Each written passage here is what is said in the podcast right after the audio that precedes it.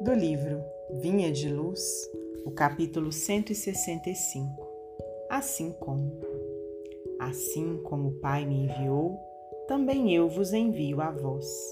Jesus, no Evangelho de João, capítulo 20, versículo 21. Todo cristão sincero sabe como o Senhor Supremo enviou à terra o embaixador divino.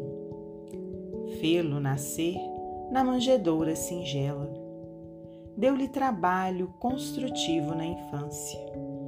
Conferiu-lhe deveres pesados na pregação, com prece e jejum no deserto.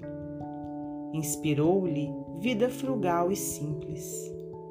Não lhe permitiu o estacionamento em alegrias artificiais. Conduziu-o ao serviço ativo no bem de todos Inclinou-lhe o coração para os doentes e necessitados. Enviou-o ao círculo de pecadores contumazes.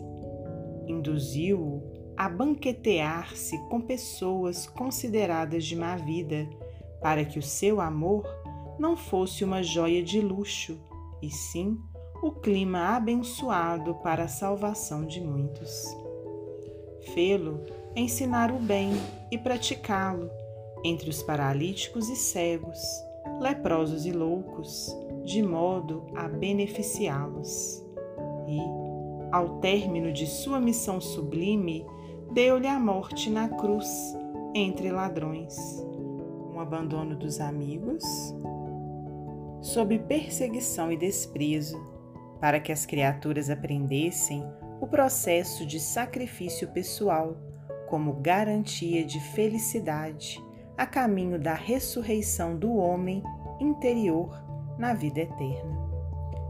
Foi assim que o Supremo Pai enviou à Terra o Filho Divino e, nesse padrão, podemos entender o que Jesus desejava dizer quando asseverou que expediria mensageiros ao mundo nas mesmas normas.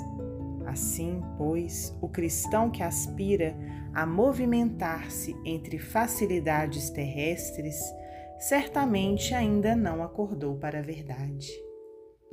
Emmanuel, Psicografia de Francisco Cândido Xavier.